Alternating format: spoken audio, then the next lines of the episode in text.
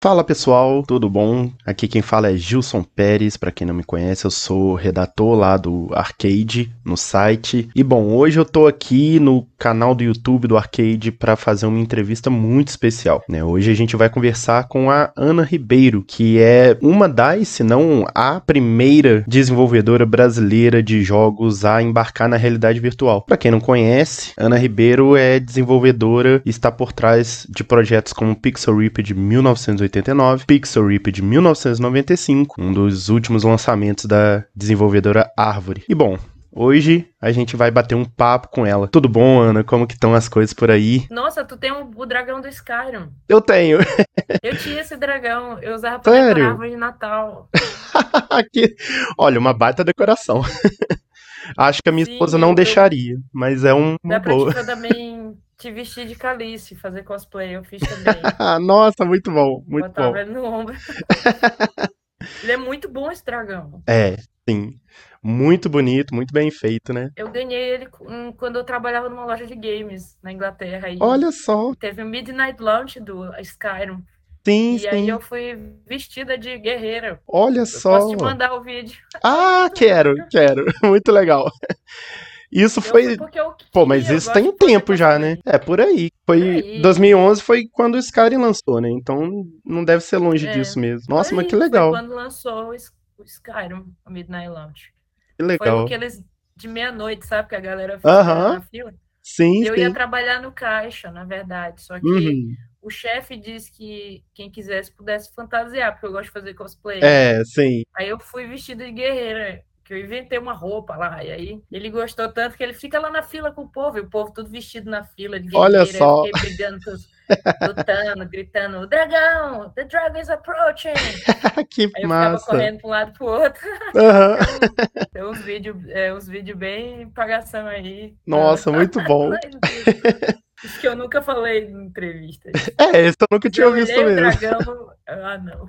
Não, legal, legal. E, bom, você é filho de uma artista plástica e de um médico, certo? É, trabalhou no Tribunal de Justiça de São Luís do Maranhão, teve estabilidade Sim. lá, foi concursada.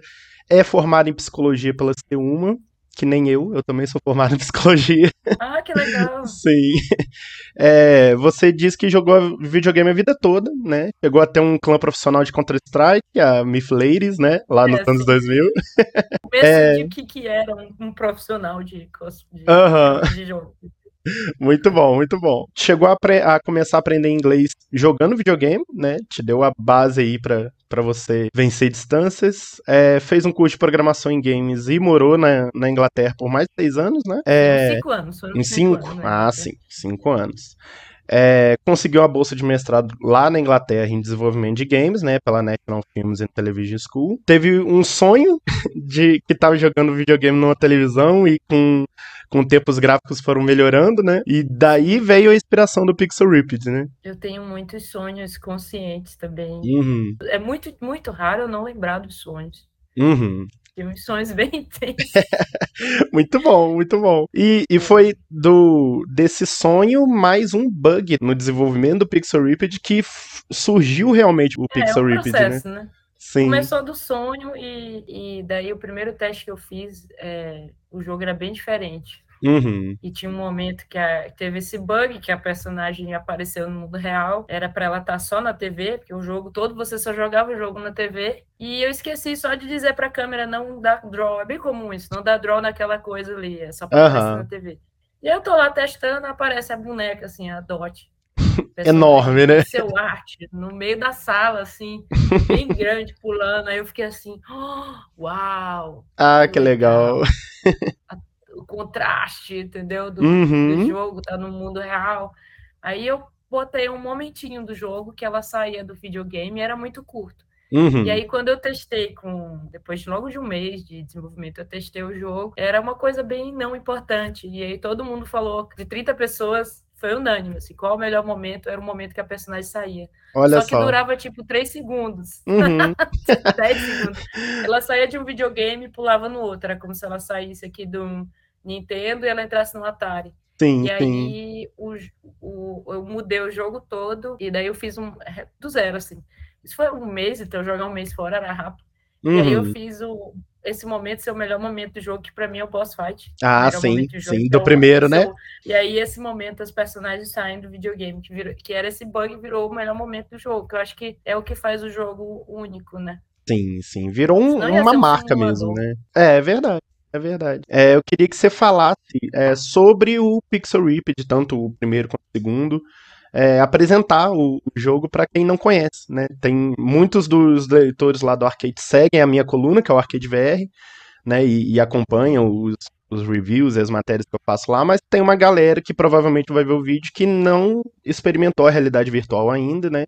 E pode não conhecer o Pixel Ripped. Aí eu queria que você apresentasse o jogo para esse pessoal. Então, o Pixel, eu gosto de dizer que é uma máquina do tempo, né? Uhum. Que, que, a gente tenta levar o jogador, transportar para o passado e reviver é, esses momentos da indústria que eu acho que foi assim único que a gente conseguiu. Quem nasceu nessa época e pôde viver os anos 80, uhum. 90, toda essa evolução né, da indústria de games, é, eu acho que foi algo que não se repetirá. Então, o, acho que o principal é ser uma carta, a gente até disse que é uma love letter to the history of games. É, uma carta de amor à história dos games, né, onde a gente, é, por exemplo, no primeiro episódio, a gente vai para 1989. Uhum. É, Acho que dando um exemplo fica melhor da pessoa entender. Sim, claro. em 1989, Pixar 1989, você se vê em realidade virtual é, no corpo de uma menina de 9 anos na escola, a Nicola, uhum. é, que ela estava jogando um Game Boy, né? Do, Isso. Na, durante a aula.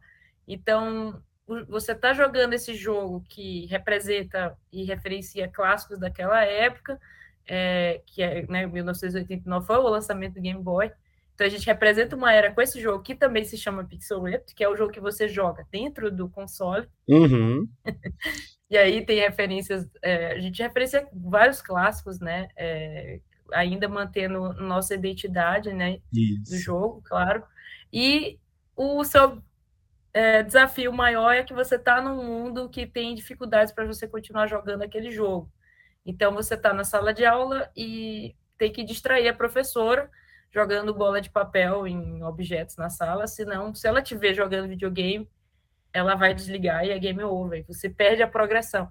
Então, a gente gosta de dizer que é um jogo dentro de um jogo, porque o gameplay é a junção desses dois jogos. Então, é. o desafio de completar o jogo que você está jogando em realidade virtual, que é o jogo dentro do jogo, é, além dos desafios do mundo real que você está como jogador, que é uma é, uma, é também uma referência a momentos que jogadores passaram, né? Então, é uma brincadeira Sim. de ser jogador é, é, de jogos. Uma, nós também brinca com essa nostalgia. Então, no 95, por exemplo, você, uhum. é, o David, é um menino também de 9 anos, gosta dessa idade, né?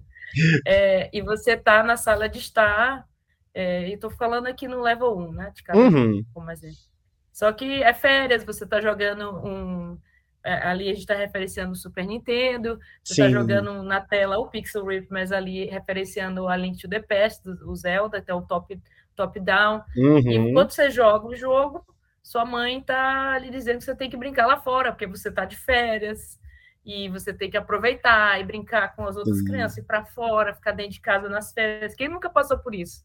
Exato. É, então, são momentos que é, gamers se, é, se reconhecem também. Então, a nostalgia é, é um transporte ao tempo, é, não só para referenciar clássicos, mas também é, memórias que afetivas que muitos jogadores têm. É, você sentar no chão da sala, na frente da TV, você tentar jogar videogame de noite, seus pais querem que você vá Sim. dormir. Então, tem é, tem fliperama, a gente tem, tem um, um level que você tá no fliperama com outras crianças, tem aquele é, um, um jogo beat'em up, que referencia. Hum, ótimo, ótimo. Braid. Então, Isso. cada level, é, no 95, acho que foi é, uma era bem rica, né? Que a gente tem uhum. o, o, o Sega contra Nintendo, então é... a gente tem essa as crianças comentando, Sega é melhor, a gente usa outros nomes, né? No, uhum, claro. a marca, mas as pessoas totalmente entendem é, essa era, né? A gente mostra as locadoras de videogame, tem um level que você tá na locadora. É um transporte na nostalgia. Eu acho que a realidade virtual casou muito bem, né? Uhum. Que você consegue realmente colocar o jogador dentro de um mundo que você criou.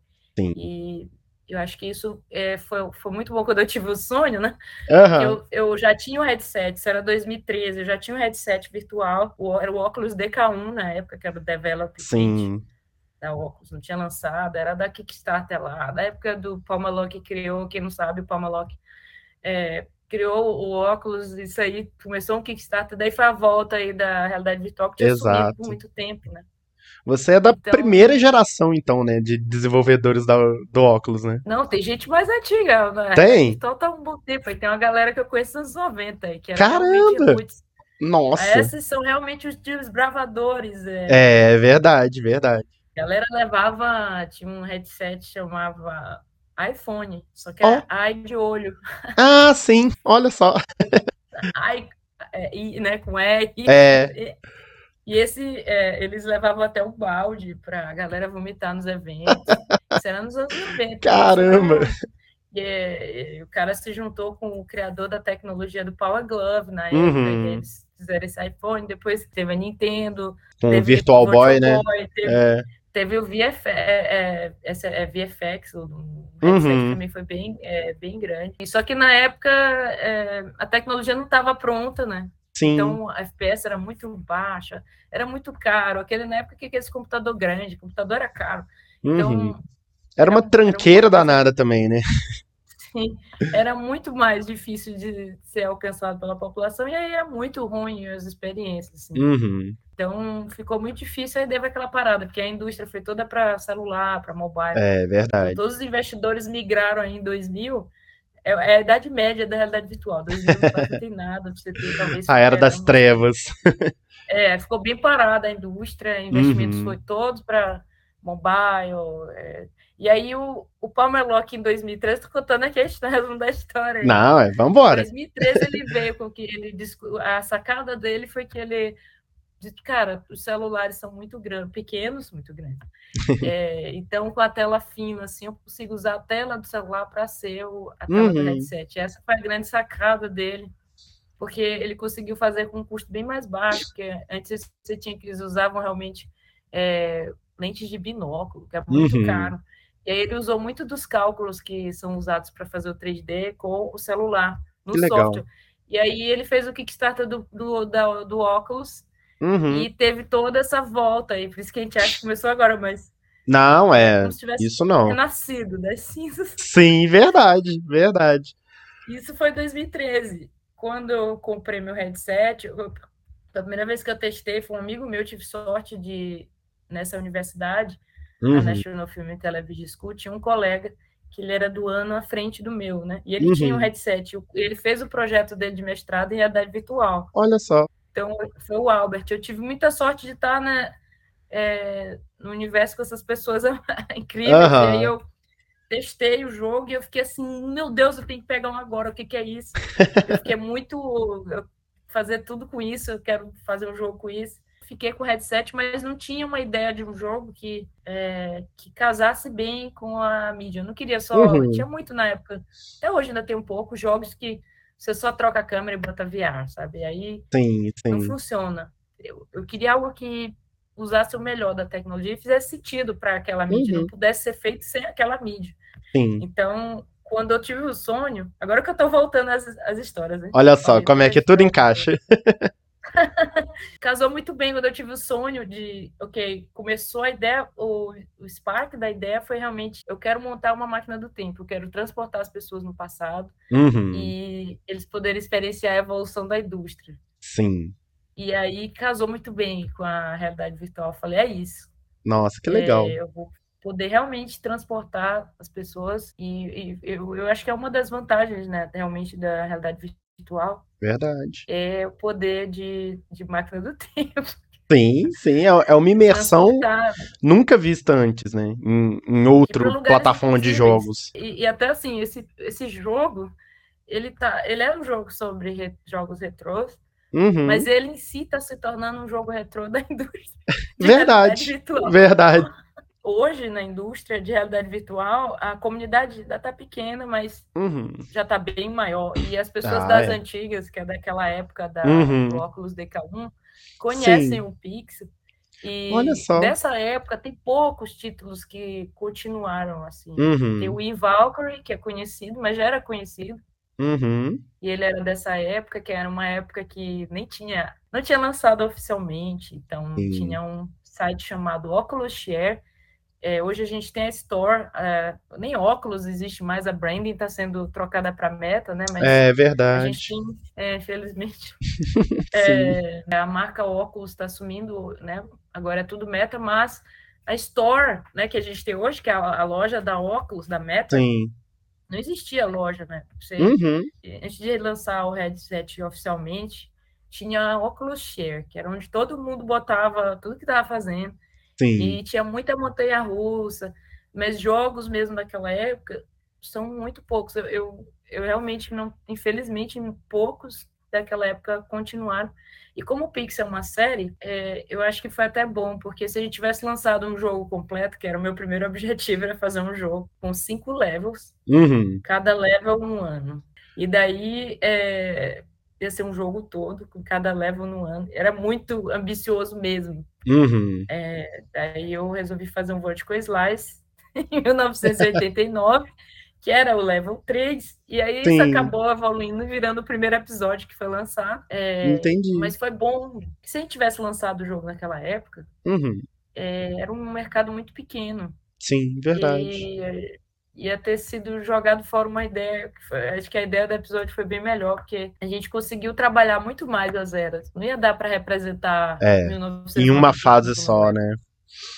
Não ia dar para ter alocadoras, Sim, pra ter sim. Nintendo, Sega. Então, é tão rico o conteúdo que, nossa, fez todo sentido. E o trabalho absurdo, né? muita ambição minha. É de estudante mesmo. É, entendo, estudante, entendo. A megalomania do estudante. Mas é ótimo, né? Ter essa megalomania nessa época, né? Porque é daí que surgem projetos como esse que a gente tá falando hoje, né? Porque o, o, o Pixel surgiu de um projeto é, do seu mestrado, né? Foi o, o seu TCC, né? Foi o seu Sim, trabalho de foi, conclusão lá. A gente tinha também que fazer o TCC, mas é, era Uhum. Tinha um prático, né? Era o jogo, claro. Aham. É, dois anos e o último ano é, você faz um, um jogo com um, um ano inteiro faz um jogo e meu foco era esse, mas tinha além disso a dissertação Ah, sim. sobre outro tema que não era. Ah, é? Não podia ser o mesmo Teve um tema? momento que eu até falei pro meu diretor, olha, eu não Uhum. vou fazer a dissertação, eu quero focar no jogo. é Olha só. Porque eu sempre tive a visão de que o importante não era o diploma. O melhor diploma que eu tenho é o Pixel. O Olha só. Que legal. Na nossa indústria, é, principalmente trabalhando com né, criação, com criatividade, toda a indústria de arte, Uhum. é, o importante é mostrar o que você fez. É. Não é um papel, Muito né? raramente a gente vai ficar olhando eu ver onde essa pessoa se formou. Não, a gente quer ver o que a pessoa fez. Sim, sim. Né? Músicos, o que, quais, o que, que você compôs, o que, que você. tipo, jogos, o que, que você fez. Que É. é, mostrar, mesmo que você não tenha ainda jogos feitos, mas mostra, é, faz um estudo de design sobre tal projeto, faz, Sim. Sei lá, exemplifica o que, que você vai fazer em, né? É, é muito mais importante. Então eu já estava até tipo, não, não vou fazer essa dissertação, porque está tomando muito meu tempo, eu quero é terminar o jogo aqui. Sim. E aí o diretor, não, só faça aí, por favor. E aí eu ele me ajudou, porque ainda era inglês, Uhum. né? Então É. é complicado escrever. Eu não sou boa, é, meu escrever não é meu forte. Uhum. É, então eu sou, eu falo muito, né? Mas escrever essa parte eu, realmente não é meu forte. Ele me ajudou e eu terminei. Foi assim, nessa dissertação eu só queria só para continuar mesmo, para poder. Eu foquei no Pixel. Entendi. É.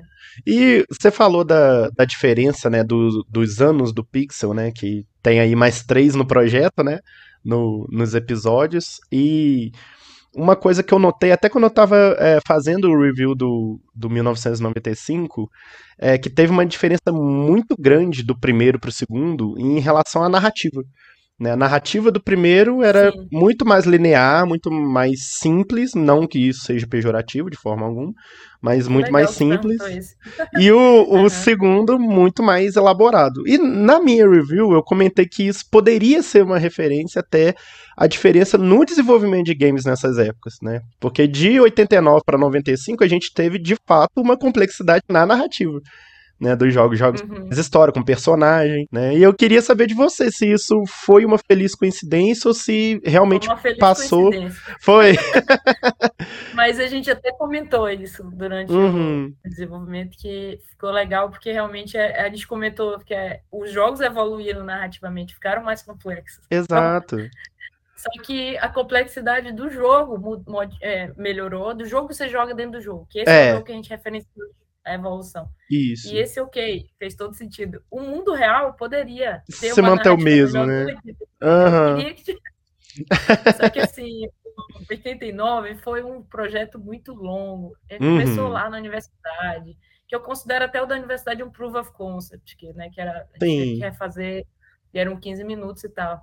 E eu tinha um roteirista que trabalhava comigo na universidade, Uhum. que essa universidade em particular era é uma universidade, a National Film and Television School, Isso. ela é famosa na Inglaterra por ser filmes de animações. Então, você- é- é- o bom é que como o curso de, de games é considerado como curso de diretor de games, como diretor de filme. Então, a gente podia trabalhar, que é o que eu trabalho hoje, na direção criativa. Então, foi excelente para mim. Eu pude trabalhar com todas as áreas de filme. Então, eu tinha um roteirista, eu tinha um producer designer, Uhum. eu tinha um compositor, a música do Pixel foi composta na universidade, o tema, a música tema é até hoje Nossa, é ótimo essa- esse do- tema. de um colega da, da universidade, então tinha sound designer, tinha toda essa essas pessoas talentosíssimas, que é um curso maduro, então são pessoas que já trabalhavam na indústria. Uhum. É, o trailer, o primeiro trailer do Pix foi feito lá, com tomando um chopp no bar da universidade. Que legal. Tinha um, um bar na universidade, era muito bom para network, né? Porque lá nesse Uhum. bar eu estava conversando com uma colega que ela faz curso de direção de TV e um, um cineasta. E daí os dois Caramba. conversando, pô, tô com essa ideia, fazer um trailer, como se fosse um trailer antigo de jogos, sabe? E aí mostrar como fosse o trailer do jogo, para esse é o trailer do jogo, o trailer do jogo dentro do jogo. Aí eles, uau, vamos fazer, aí se animaram. aí a gente Sim. eu, eu peguei que tinha um, tinha um budget para cada projeto de mil libras, era pouco, Uhum. mas você escolheu o que usar e eu usei para esse para praticamente pagar as pessoas almoço e tinha uma, um filho de uma amiga que foi fez o, me- fez o menino Uhum. é, e aí toda essa equipe a gente paguei eles um cachezinho para a gente filmou lá dentro da universidade com Que legal. tudo iluminação ficou com uma qualidade assim é, de coisa de cinema assim quem olhava o. Pixel nunca imaginava que era um projeto universitário É eu verdade. olhava assim, uau, que isso? Mas era com um budget bem baratinho, bem, é, bem pequeno. Então eu tinha um roteirista, e, mas era assim, era só escrevendo diálogos. Uhum. Não era. hoje, é, a gente na Árvore, né, que é a empresa que eu estou junto, que eu tô, Isso. a gente tem um narrative designer nos projetos. Hum. E isso que é o grande, a grande diferencial do 89 para o 95.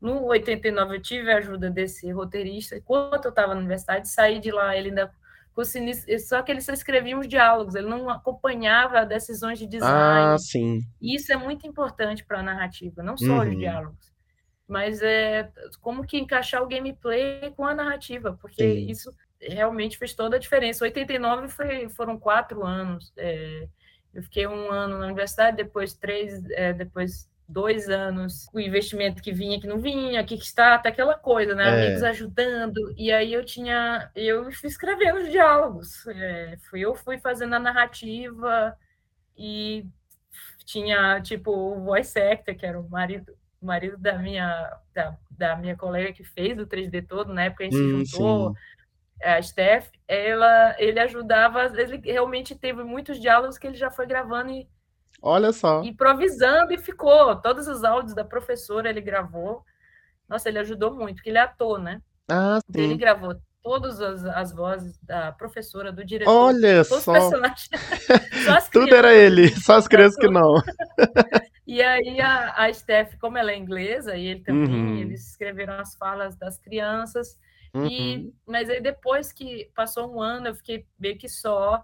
É, a Steph voltou para Inglaterra, eu fiquei nos Estados Unidos, a gente, é, ela era minha co-founder, né? Tipo assim, que a gente fundou Isso. junto lá na Inglaterra, porque não dá para abrir uma empresa na Inglaterra sem ser inglês. Hum, entendi. Então Faz eu consegui a parte, ajuda né? dessa amiga para poder abrir empresa, para poder receber investimento. E depois fui para os Uhum. Estados Unidos. Longa história. Ficou um ano inteiro o projeto, eu fazendo a narrativa e Sim.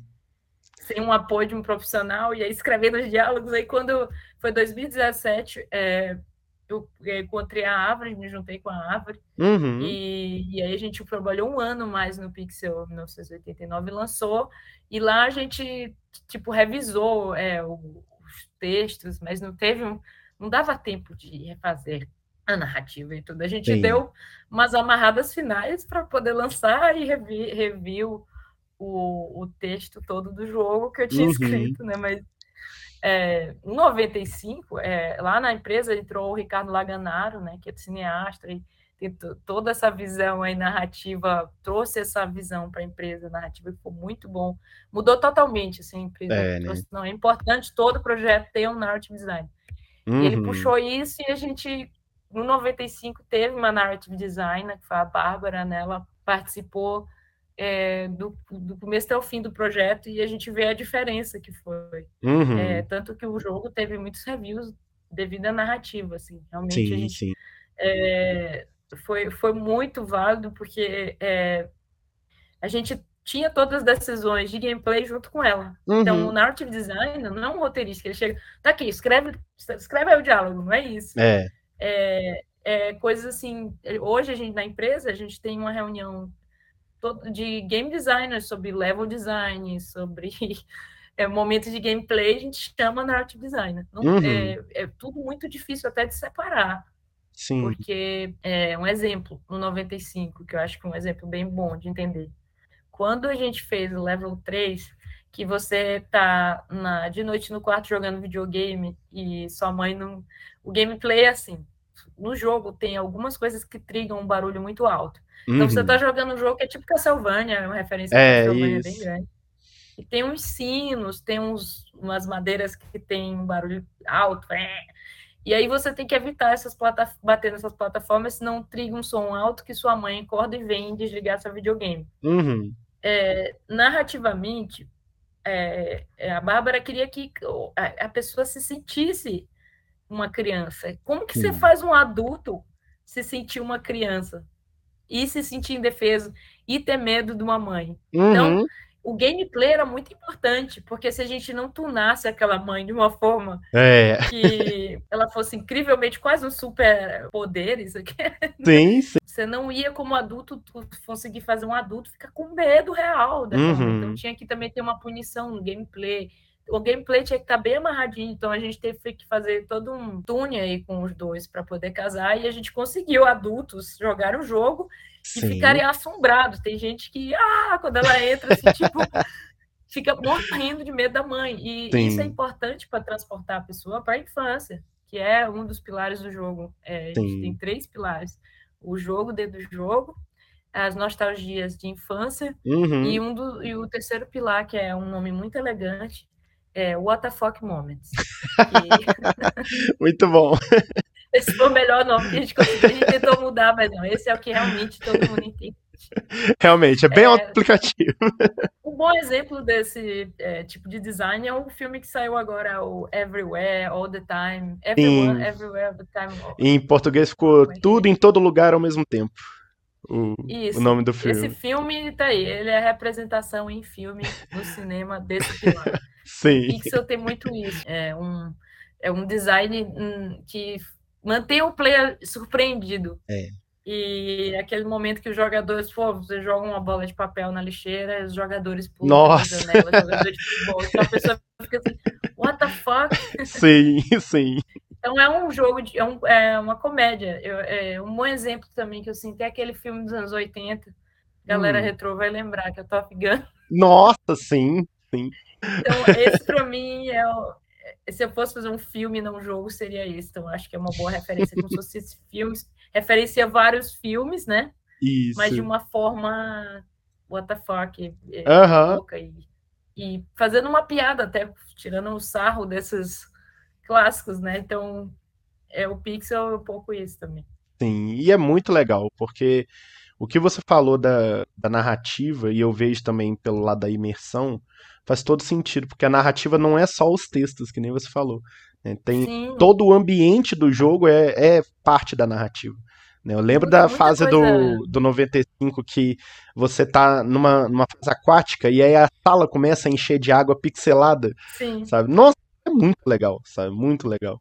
E não tem diálogo, tem é, é a Exato, experiência, a sensação, é exato. remeter às memórias de Sonic e de surpreender o player. Então tem muitas coisas que são bem importantes assim para passar a narrativa, muito mais importantes do que um diálogo. Não ter essa visão é, em games perde muito, ainda mais na realidade virtual que Uhum, tem toda a questão de interagir com o mundo, de você estar lá sim. dentro, então você pegar em objetos. Você está sentado no chão de uma sala, Uhum. Você a gente aumentar a escala, você se vê pequeno. É. Você tá de é pijama, sentado incrível. no Isso é chão. incrível. É, isso não tem diálogo, É, mas é a sensação que remete à sua infância ali, né? Muitas pessoas vão se identificar igual, é, mesmo quem não jogou videogame, é, sentado no chão, em cima da. Provavelmente já quando criança sentou no chão, em frente da TV. sim. É muito mais profundo do que botar diálogo. Você pode É. pôr alguém falando, você é uma criança, você está. Nunca vai ser a Não vai ser a mesma mesma coisa. impacto de você se ver lá, É, uma criança. Então a gente tenta muito sempre pensar como a gente pode transformar em interações para enriquecer e apoiar a narrativa. sim. Porque se põe só diálogo, diálogo, diálogo, Não é a as mesma coisa. pessoas passam, É. e Inclusive tem uma tem piada sobre isso, né, no primeiro Pixel. No, no final do jogo de ir passando a- a- os diálogos muito rápido sobre a história Ah, da sim. Dot lá e E você dorme, é dorme. muito legal. E sobre a imersão, é até interessante pensar, né, que mesmo você não nunca tendo exercido a psicologia como profissão, né, eu, eu vejo até como psicólogo como que ficou uma veia aí nas sublinhas do seu Sim, projeto, porque tudo que a gente tá falando agora é de efeito psicológico na pessoa, né? Quando a gente sim. fala de que transformar um adulto numa criança de novo, né? Pô, você tem que mexer com a mente do- desse adulto, né? eu sinto que é- todo conhecimento é válido, assim. Uhum. Eu, poxa, estudei cinco anos e será que um, alguma forma não me influenciou? Acho que influenciou sim. E game design está muito próximo, né? Aí da, eu, eu gostava muito realmente do behaviorismo Uhum. comportamental, é, e tudo de game design é o reforçamento positivo, É, negativo, é toda essa parte de, né, de reforço do play, é muito casado. sim. Eu acabei até exercendo, não exercendo, mas teve Uhum. estágios durante o curso, Ah, sim, fiquei sabendo. e o meu, o meu prim- primeiro e último paciente, é, a mãe dele chegou e disse que ele tinha um problema, ele Uhum. jogava muito videogame. Ah, Aí eu olhei assim, que coisa. Aí, olha só, nessa época eu jogava Counter-Strike uhum. profissionalmente. Profissionalmente naquela época era tipo, a gente tinha Lan House, patrocinado da Lan House, e a gente Ah, tinha a camisa da Lan House, não pagava para jogar na Lan House, então a gente Olha só. se sentia um profissional. E daí o, é, ele sentou na terapia lá, ele nem olhava para mim, tá injuriado, já olhando, olhando Uhum. pro espelho. assim. Aí eu, e aí, que jogo que você gosta de jogar? Aí ele, ah, um jogo aí. Não queria nem ver, tipo, já tava Aham. cansado. Eu já era a quinta psicóloga dele, uma coisa assim, Nossa, que era um estágio de, ser, de seis meses, então terminava e ia para outro psicólogo. Coitado. E aí eu falei, fala o nome do jogo, insisti a ele. Ah, tá de Counter-Strike. Aí eu fiquei serinha, É. de óculos. Que é a cara de Aquela psicólogo. pose, é, sei bem como é que. Aí eu comecei a fazer perguntas, serinha, pra ele. Aham. E esse jogo, você prefere jogar de CT ou de terror? Aí ele, e qual mapa você gosta mais? Aí eu falei o nome dos mapas, tudo. Aztec, Dust 1, Dust 2, Inferno. Aham. Aí ele, Aztec. É, e você gosta de plantar a bomba na B1 ou na B2? Aí ele, na B2. E você gosta de pegar o caminho de rato, que a gente chamava de caminho de rato, É. por baixo do túnel, não sei o quê. Falando o nome das armas, coisas aí. Ele teve uma hora que ele virou assim, epa, como sabe disso? Muito bom. Aí eu, ah, uma pesquisa de campo fazer, né? Um jogo Sim, muito comum. sim. Menino demorou muito. Eu tô na Lan House treinando. E é aquela coisa, Counter-Strike, né? É, aquela gritaria, né? Gritaria. E a gente tá lá treinando com a camisa da Lan House. Meu nome era Diabla, Diabla. Diablo ainda. Muito bom. Porque eu jogava muito Diablo 2 demais. Ah, adoro. Aí, rapaz, eu ouço assim, parecia coisa de novela. Eu lembro assim, rapaz, não acredito, né? Hum. Eu, eu ouço uma voz, papai, quando eu olho, o menino tá lá, o pai dele. E papai, aquela é minha psicóloga, Nossa, feliz, tipo, pulando assim, muito feliz. Aí eu, "Ai, pulando. Aí eu fui lá, falei, ah, que bom encontrar seu filho aqui. vestiu o papel de novo, né? Que bom encontrar seu filho aqui no ambiente com os amigos, né? Rapaz, a gente saiu no jornal nessa época que a gente estava atrás de patrocínio Sim. para ir para o campeonato de São Paulo, porque a gente é do Maranhão, então era muito caro ir para o campeonato. Era um Uhum. time feminino e tal, né? Então a gente estava buscando investimento. Aí saiu no jornal, e o menino chegou lá na terapia com o jornal, e vou botar na minha parede, virou. Que Ah, ótimo. foi- Ó, um É, ótimo fim, primeiro eu- e último acabei- paciente.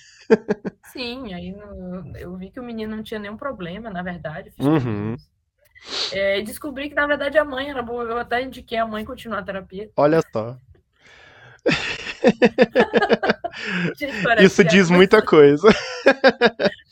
Mas é, ele tinha duas bandas, ele tocava bateria e Uhum. guitarra, ele tinha nove anos, ele não estudava, só tirava 10. Olha só. Qual que era o problema dessa O menino era criança? né? incrível. Ele era incrível. Esse foi o meu primeiro e último paciente. Olha só, né? Muitos jogos são um grande tool aí para entender as crianças melhor e se É aproximar verdade. delas, né? E os pais acabam por preconceito muitas das vezes, né? Sim, sim. Eu ouço muito pais falando mal do Minecraft É. e eu acho que é uma falta de entendimento mesmo, porque se eles Total. jogassem Minecraft, eles iam ver que o Minecraft ensina muita coisa. até. É, sim, sim. É um eu acho baita que o. Minecraft ser uma usado pelas plataforma. escolas até. Sim, sim. Tem pesquisa sobre isso até. E, Sim, e realmente, assim, eu vejo até da, da prática da- é, no consultório, né? Como que o jogo serve como uma ponte mesmo para o mundo deles, né? do- dos Sim. pequenos aí. Que tem tudo a ver com o que você fala no Pixel Ripped, né? A, a relação dos pais com, com os filhos, como que é um abismo muitas vezes, porque esse pai não entende o mundo do filho. né? Não É, entende como aquilo é importante, né? tem todo o arco da mãe, por exemplo, a mãe começa Exato. como totalmente contra, ela fala coisas que muitos aqui já devem ter ouvido, Com ouvido né? Tipo, o, o videogame vai queimar seus olhos, você Aham. vai ficar. Eu, meu, meu, meu avô falava muito isso, vocês vão ficar Olha só. cego, vai, vai- e hoje a gente põe realidade virtual bem no olho, né? Dane-se. Tipo, vai explodir a televisão, vai que aí, ó, o videogame tá quebrando a TV. Porque Sim. né, a gente trocava para o videogame e trocava os cabos, a antena, não tinha aquela coisa de sintonizar os canais. Então, minha família sempre dizia que o videogame estava quebrando a TV. É, E era todo um desentendimento mesmo. É, tem total. eu, eu ouço até isso, até hoje, um preconceito com os jogos. Uhum. Eu acho que, assim, tudo em excesso é ruim, Claro. mas ninguém, por exemplo, critica alguém que assiste novela demais. Uhum, É totalmente aceito no país. Sim. Até televisão mesmo, né? Noveleiras. É, exato, exato. É, Quantas horas as pessoas gastam no Netflix? Agora, se Sim. você gasta, ah, olha só, fulano fica horas jogando videogame. Muitas das vezes essa pessoa fica horas assistindo novela, começa a assistir Sim. das oito e vai até o fim. E tipo, e é totalmente aceito na cultura. é, E sim. se você for avaliar, você está passivamente assistindo uma novela, ao Uhum. invés de você estar jogando jogos, interagindo com pessoas. No multiplayer você faz amigos, né? por exemplo, eu aprendi inglês. Sim, sim. É muito mais válido você jogar videogame. Nessa comparação, com Então- certeza. Uma coisa também, é, a gente ainda falando da, da questão da imersão, eu lembro que uma das últimas fases do Pixel 95, você pega uma navezinha de brinquedo e, e é uma, até uma referência a Star Fox, né? Star Fox, o Super Star Uhum. Fox, né? De, de Super Nintendo. É, e depois veio o Yuki, né? Que em, em termos de verdade- jogabilidade é bem próximo, né? Parece que o Yuki veio depois, mas o Yuki tava, foi criado essa ideia do brinquedo que você uhum. tá na mão, que a gente falou voz, Yuki já estava em desenvolvimento.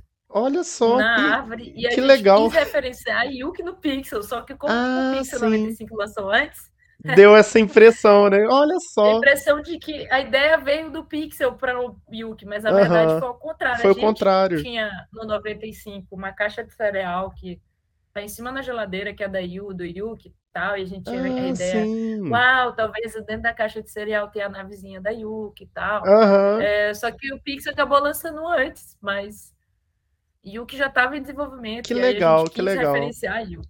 Aham.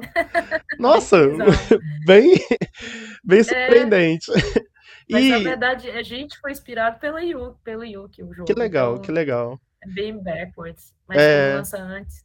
E o, o Yuki também tem essa pegada do... Da, tanto retrô. da nostalgia, do retrô, né? Só não é tão apoiado no, em videogames, é mais pelo o brincar pelo brincar. É, tem né? o Bullet Hell, né? Tem o, sim, sim. É, tem o lúdico, né? De você pegar um brinquedo. E uh -huh. todo, a gente acabou.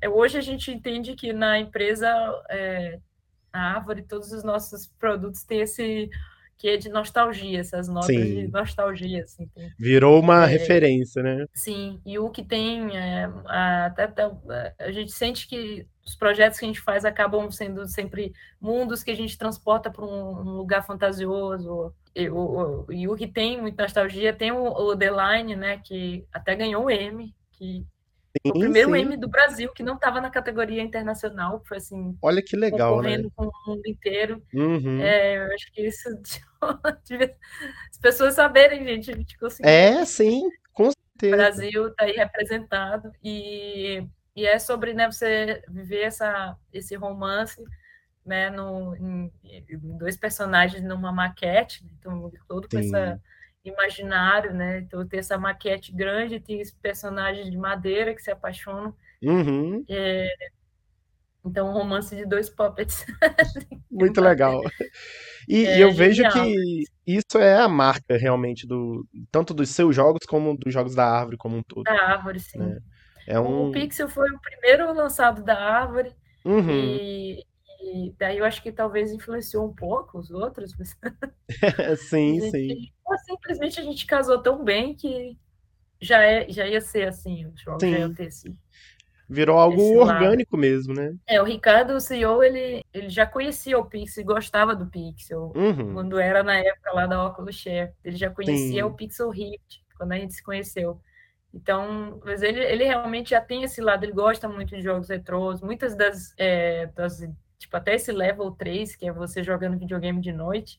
Uhum. Uma memória de infância que ele trouxe com Nossa, um amigo legal. dele de infância, que é também um dos diretores da empresa, que foi o Olha diretor só. de arte do Pixel 95, né, que é o, o Rodrigo Blanco. Uhum. E aí ele agora é um dos diretores criativos em outro projeto da empresa. A gente tem quatro times lá rodando jogos. Uhum.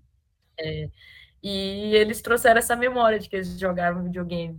Que ótimo. É, é a minha fase favorita do 95.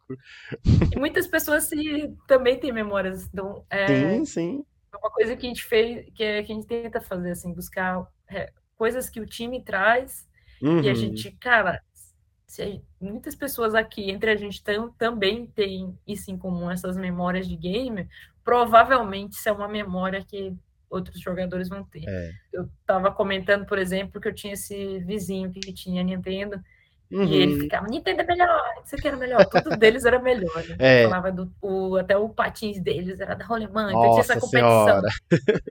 Depois eu descobri que Rolemã é o estilo de patins. É, não tem nada a ver. Aí, e aí era Nintendo, a gente era Mega Drive, e aí tinha. E aí eu comentei isso e tinha esse vizinho que era assim, eu olhava ele da janela, ele joga Nintendo. E aí o um Pedro, que é o câmera game designer do 95, falou: "Ah, eu também tinha um".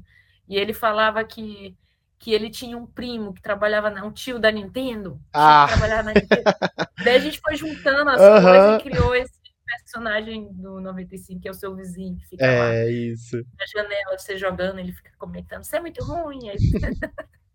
Acho que todo mundo tem essa, essa criança, essa alguém que ficava competindo. Sim. É muito de criança também, né? Uhum, com certeza. competição. E... Eu sou melhor que você.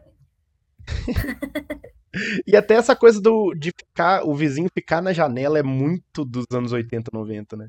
Essa coisa do vir um vizinho Sim. gritar você na janela para você descer pra rua, coisas assim. Eu tenho memórias é. assim também. É muito hoje legal. Dia WhatsApp, é, hoje em dia não, não é a mesma coisa. Ligar pra casa da pessoa, o telefone tá ocupado. Alguém tá usando a internet? É. Nossa, isso era bizarro. Sim. A gente vai chegar lá, a gente vai ter que um pixel falar sobre a internet, né? Ah, verdade. o jogo tá ficando tão antigo. A gente já tá trabalhando no terceiro jogo, né? Não posso Isso. falar ainda o nome dele, mas a gente ah, já tá ah, trabalhando. Eu ia perguntar. em breve vamos anunciar. Fiquem atentos que vai ter um show, show. babado. Ah, muito bom, adoro. Mas, é, é, tem, estamos já no terceiro pixel, já em produção.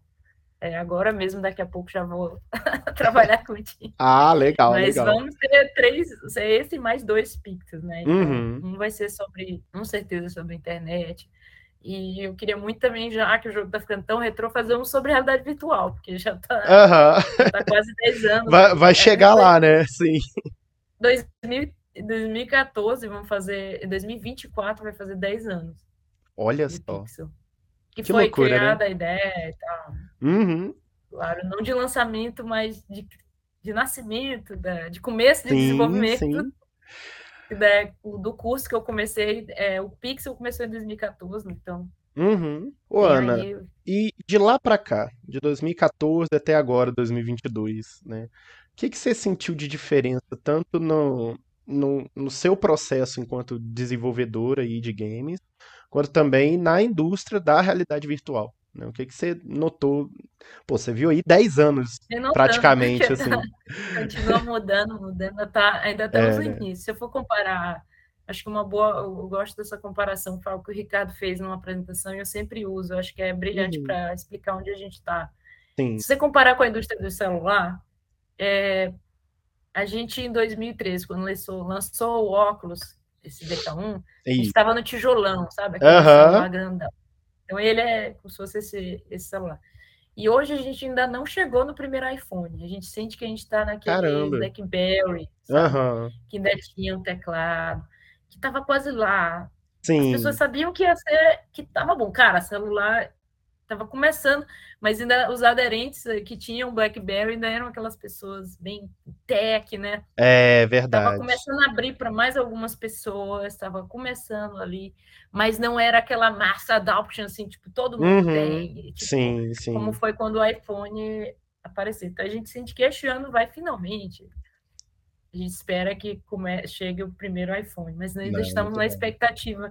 É, para chegar lá, a gente sente que tem que ser um, um óculos menor mesmo. Né? É, uma coisa mais portátil, mais prática, né? De, até é, de colocar Até mesmo. hoje eu tô com o aqui?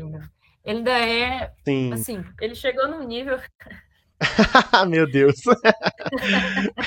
sticker, muito também. fofo. Mas, tipo, ele evoluiu muito, assim. Sim, é, com certeza. evoluiu muito, porque, tipo, quando eu comecei, eu tinha que andar com um computador fuderóstico, né? Eu sim, com, sim. É um, é um né? Uma placa de vídeo tinha que ser 970 uhum. e tal. Super caro um computador com placa de vídeo dessa. Aí você anda com um headset que tinha câmeras, é... ligar várias câmeras.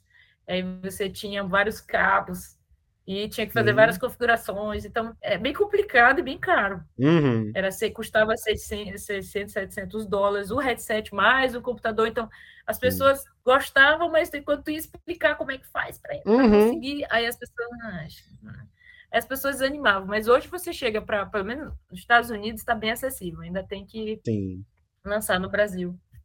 Tomara que em breve lancem, né? É, é verdade. Porque ainda tá as pessoas comprando de revendedores na, você compra um Quest é, nos Estados Unidos. Eu fiz isso. ah, é. eu fiz isso. Bota com os stickers. É, é, eu tenho que pegar os meus. O meu tá cruzinho ainda. Nem, e nem tenho. Ele por quanto?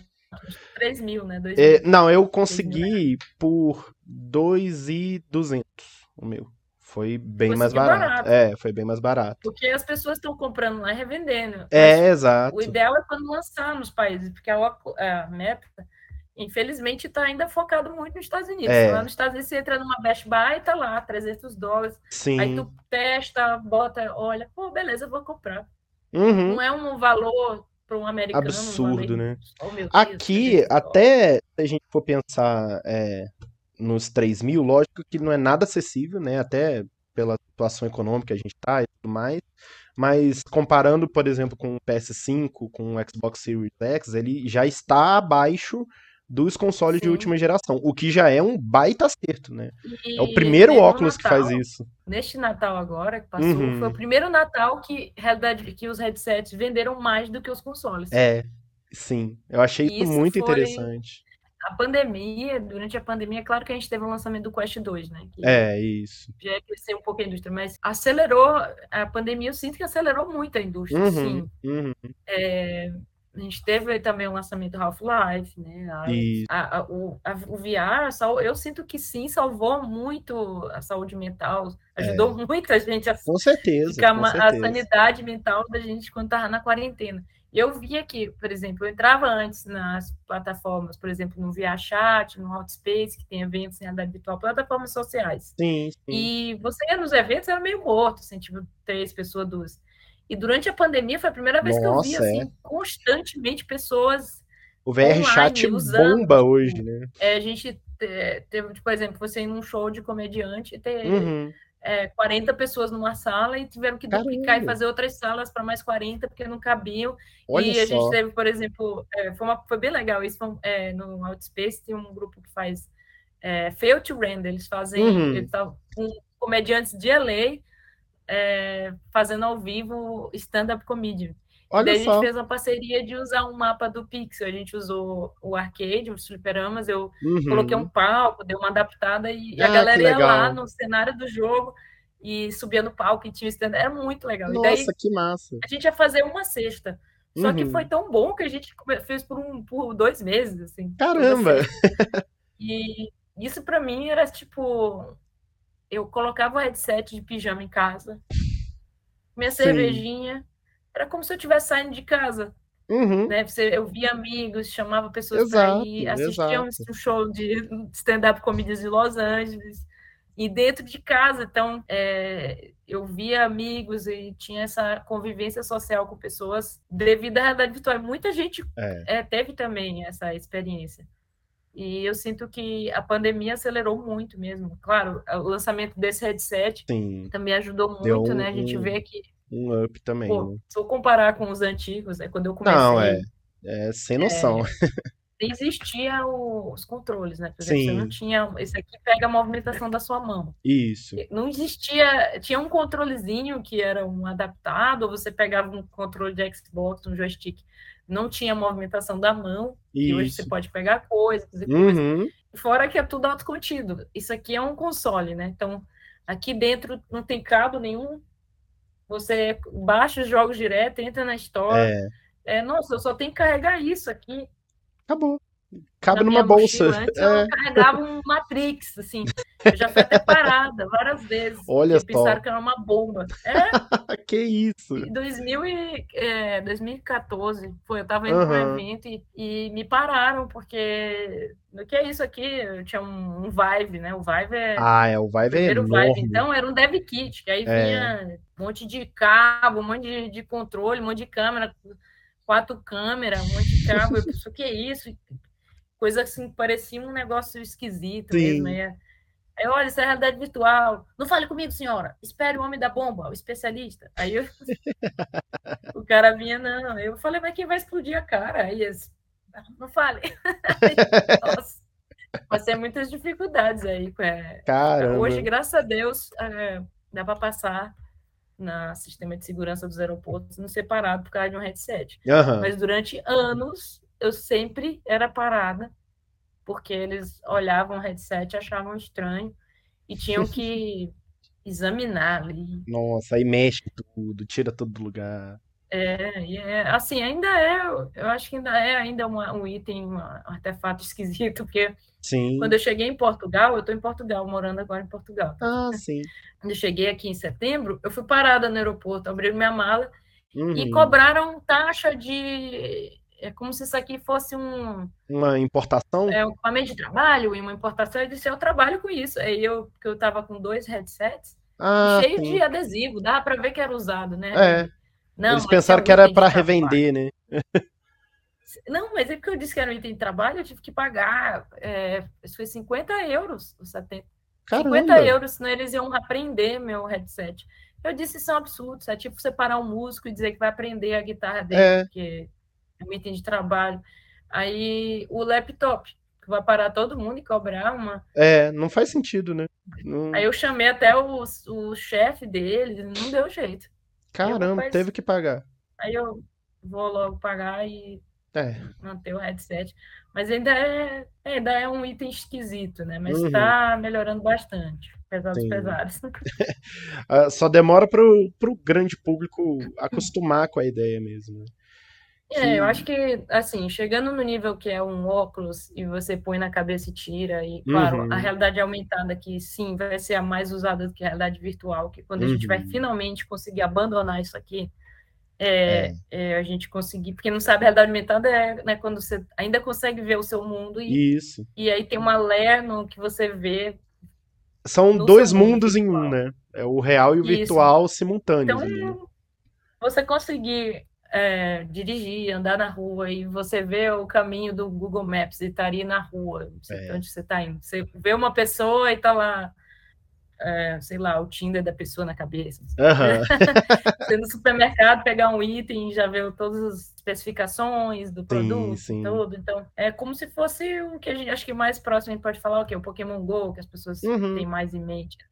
Sim. Só que Não chega nem sem perto. você né? usar uma limitar-se, sem você se limitar a uma telinha do celular, Sim, né? exato. estaria na Exato. sua visão e no seu mundo de uma forma mais natural. Esse sim vai ser o pulo do macaco aí, Uhum. esse linguajar bem técnico. É, Adoro. para a gente conseguir a ade- adesão assim, né, de todo mundo, deixando virar um tamanho de um Sim. óculos e a gente tiver um, um preço acessível também. Uhum. E, e daí a gente vai começar a ter aplicativos realmente que as pessoas vão né, querer usar, vai fazer sentido aqui, porque isso daqui não dá mais, né? Sim, sim. Ele, ele é até contra a nossa própria natureza humana, é uma Uhum. coisa assim, a gente se limitar a uma telinha 2D, né? Sim, sim. Eu acho que a gente vai ficar bem mais conectado até, quando a gente conseguir só com o óculos já tá no... Exato, porque atualmente você se conecta com um ou com outro, né? Ou você se conecta com as Sim. pessoas ao seu redor ou com as pessoas no, no seu smartphone, né? Você- Sim, E tem muita gente que não sabe administrar isso, né? Então se e fica perde. todo mundo olhando para baixo, né? É, sim, Olhando. sim. Você entra no metrô, você vê as pessoas todas assim, É, ninguém olha pro sente lado mais, tá né? e não é bom, Uhum, não é bom. Você perde sua conexão com o mundo até. sim, é verdade, é Sempre. verdade. É obrigada a se separar, né? É uma coisa assim contra-intuitivo, contra-natural. É, eu, eu sinto sim, que isso perfeito. aí vai ser realmente o que vai ser mais utilizado, é a realidade aumentada. E a gente vai ter mais esses headsets mesmo mixed, mixed reality, né? Que você Uhum. pode tanto um ou outro. Você entra no virtual totalmente, né? Ou Ou fica no, no alternado, né? fica no, no realidade é, aumentada. aumentado, é. E falando em coisas mais intuitivas, né? é, voltando lá pro Pixel Ripped, é, eu vi num- numa entrevista que você deu ah, há bastante tempo que no projeto inicial, é, não, não é todo mundo que sabe, né? Mas o, o Pixel tem duas protagonistas, o primeiro, né? Que é a, a Dot, que é a personagem dos jogos, e a Nicola, né? Que é a jogadora. Só que a Nicola originalmente não era um, não era pensada como uma menina, né? Era um menino Sim, e depois foi mudado para uma menina, né? Foi até uma uma dica que você teve, né? sim, o diretor do curso até. Uhum, Eu tava assim, a ideia pri- primeira era tipo assim, vai ser um o jogo inteiro. Era bem deprê a primeira ideia do jogo, que aham, você é um, um jogador que estava em casa no sofá jogando videogame e os jogos evoluindo e você nunca sai daquele sofá caramba. e você envelhecia, sai daquele sofá. Parece que eu tava assim, esse que a ideia não tava lá ainda. Aham, sim. Não consegui, eu tava meio que estaque ali naquela coisa. Uhum. Aí o diretor falou uma coisa que tá clara assim, e eu nem me toquei, eu pensei, ah, um jogador é um homem, tipo, na minha cabeça. Uhum. Até eu só, fui né? machista. Porque, é, é um gamer. Um gamer é um game homem. tipo, meu Por Deus, que eu, não, né? mulher. Então, É. é, e aí ele falou assim, por que você não muda personagem para uma mulher? Você vai conseguir pôr suas referências com Uhum. mais facilidade. Daí eu troquei para uma personagem feminina e aí começou a fluir, de repente, as ideias. Olha só. Então, ela vai para escola, aí ela vai estar jogando videogame, aí ela vai estar num level com o namorado, e o namorado vai estar aqui na frente tocando violão, sei lá. Aí Uhum. começou a ter começou a ter mais sentido e a narrativa começou a fluir melhor. Olha só. E eu acho que você consegue se identificar mais, fluiu bem melhor. Uhum. É, agora, sim, o, o, o plano antes era ser um jogo com cinco levels. Então, ia ser um Isso. personagem e sua vida do mundo real, o mesmo personagem até o fim. É, e daí, com, o, com a ideia de mudança de fazer episódios, Uhum. é, e a criação, com a criação do 89, é, eu senti que a timeline estava muito restrita à vida desse personagem Uhum. é, do mundo real, porque você teria que fazer ele na adolescência, esse É, personagem sim. tal ano, ah, então aqui, então acabava que limitava muitas referências, assim, por exemplo, em 95 já ia ser adolescente, e a gente queria referenciar a infância também. Uhum. Então, é, eu achei melhor preso, se né? desapegar do personagem é, Sim. do mundo real e focar no personagem do mundo dos jogos. E aí eu é, é, reforcei mais a narrativa da DOT e do Uhum. universo dos jogos e transformei esse jogo no que esse jogo controla o mundo real Sim, sim. mais do que o mundo real. É, então, é, a narrativa principal é a Dot. A Dot é o personagem principal hoje Uhum. da série, né? E a gente tem Isso. esses, claro, é, esses personagens principais do mundo real de cada episódio que mudam. Uhum. É, daí a gente conseguiu aí ter uma liberdade maior de referenciar a indústria dos jogos, porque a, a Dot é um personagem fictício de um mundo de games, então Sim. não precisa necessariamente envelhecer e tal.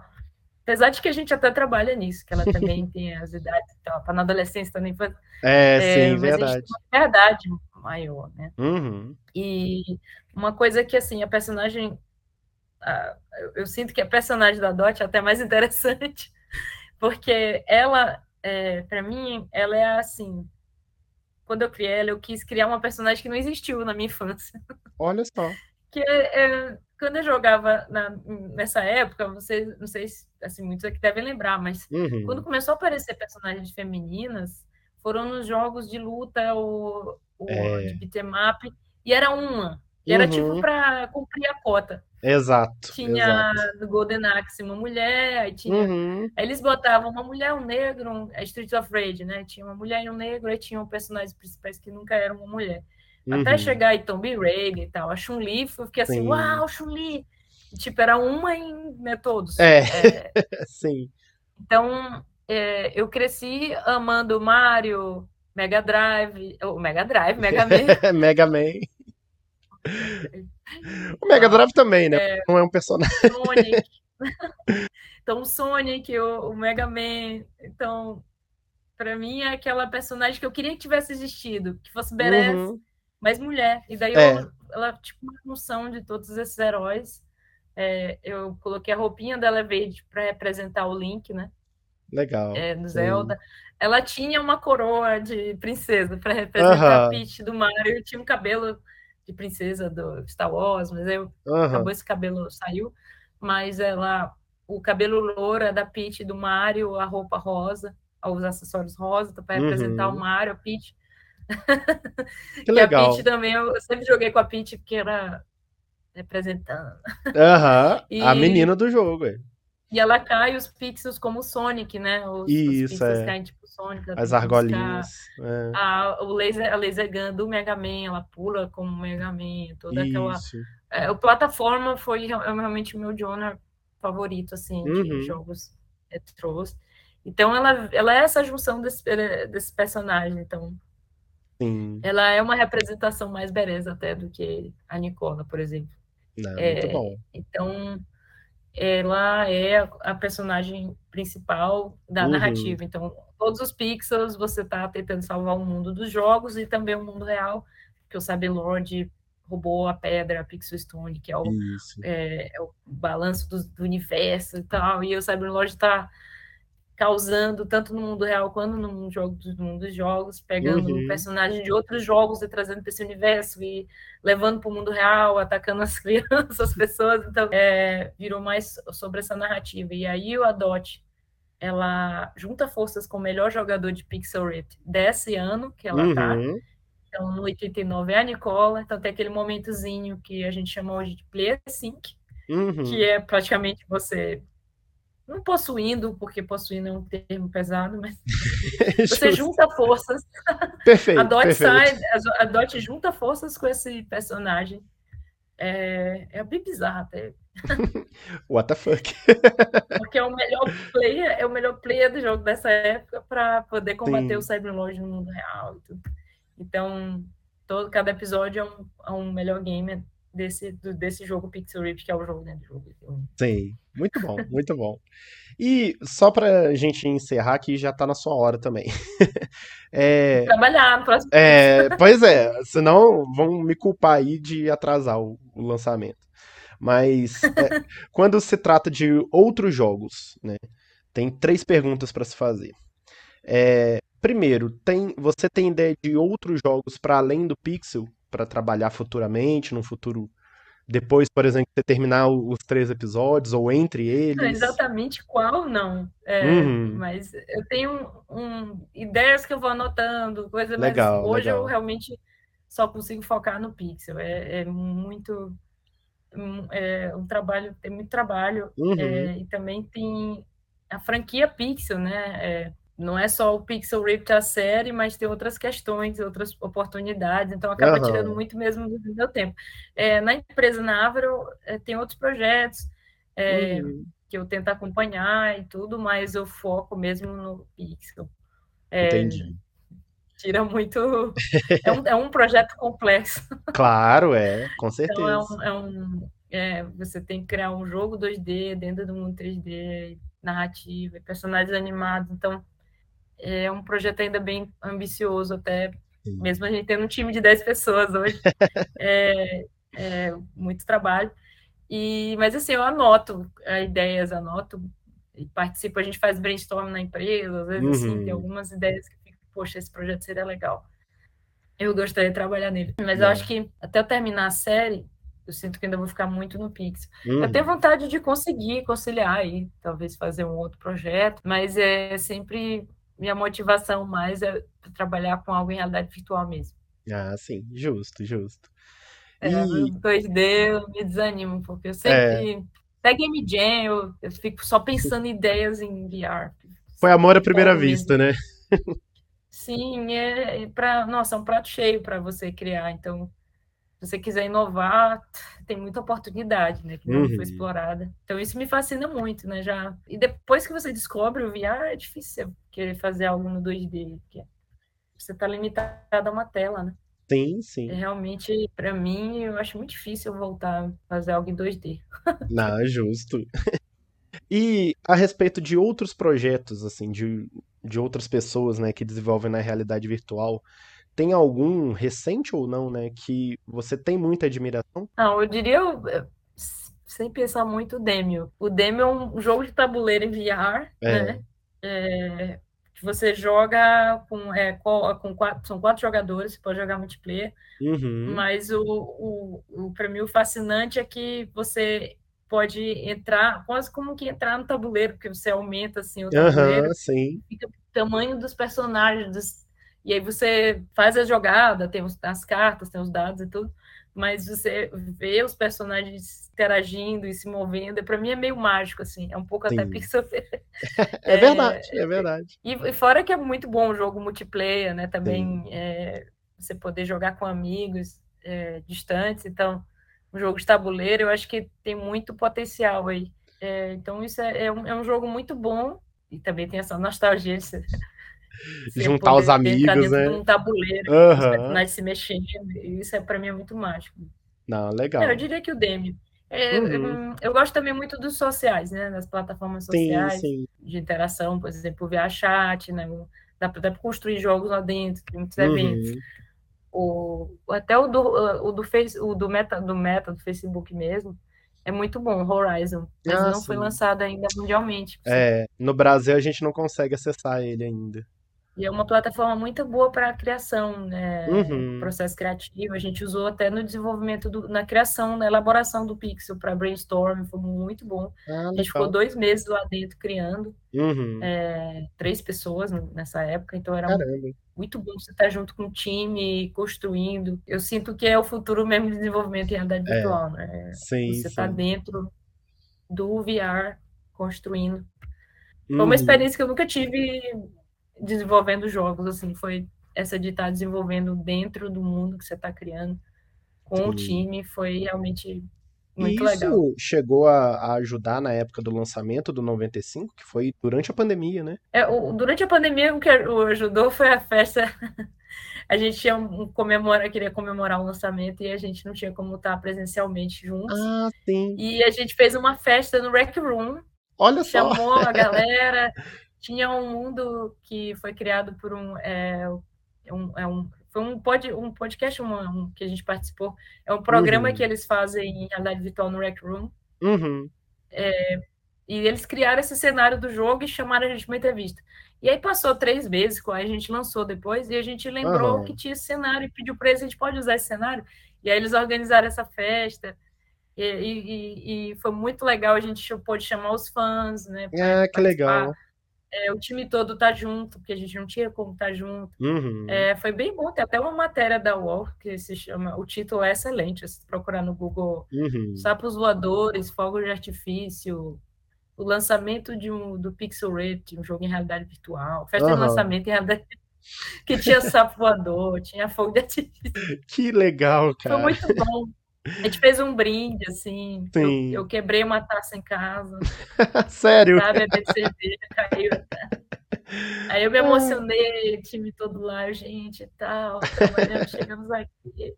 Aí eu chorei. Foi muito ah, legal, legal. Se abraçou em realidade virtual.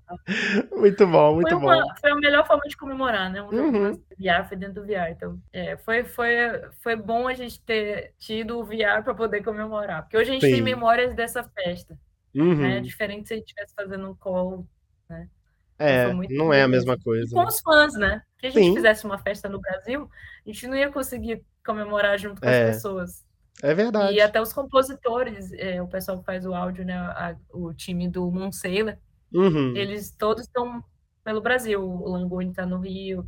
Então, nem o time que a gente trabalhou junto, muitos não estavam em São Paulo, a gente não conseguiu comemorar junto. Então, é. dessa forma, foi, foi ideal mesmo. Não, muito bom, muito bom.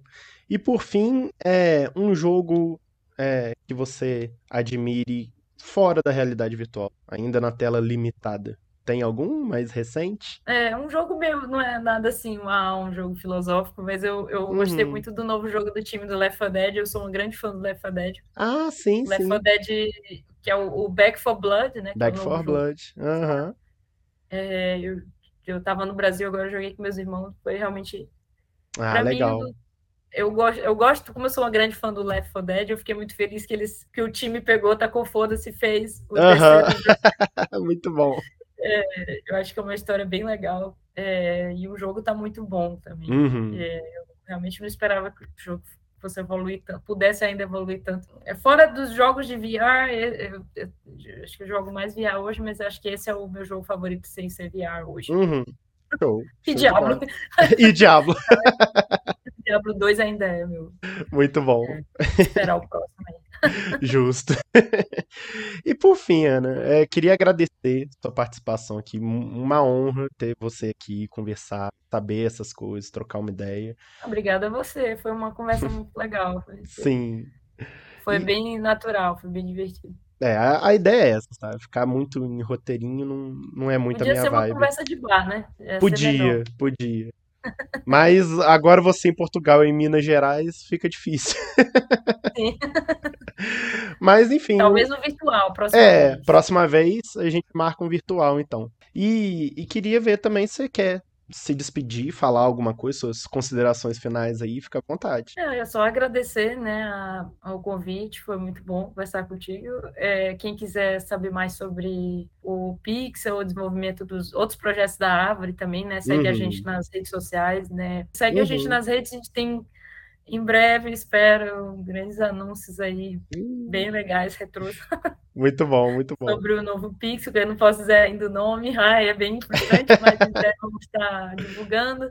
E tem outros projetos, né, que a gente também está trabalhando na empresa, a gente tem quatro times trabalhando, a empresa uhum. cresceu bastante. E é isso, sigam a gente, entre em contato, meu, meu contato em todos os lugares é Ana Game Dev, então uhum. eu tô no. Instagram, tô no Twitter, é Ana Game Dev.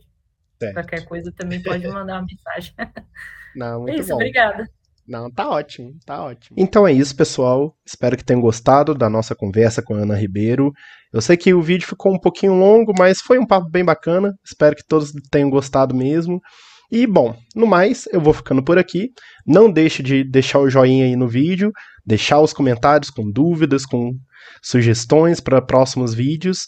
E claro, nos sigam também tanto nas minhas redes sociais, eu tenho meu perfil no Twitter, meu perfil no Instagram, tenho o canal aqui no YouTube também, o Juderia, e também não deixe de acompanhar nossas matérias aí no Arcade. Tá legal? A gente se vê na próxima. Até mais. Tchau, tchau.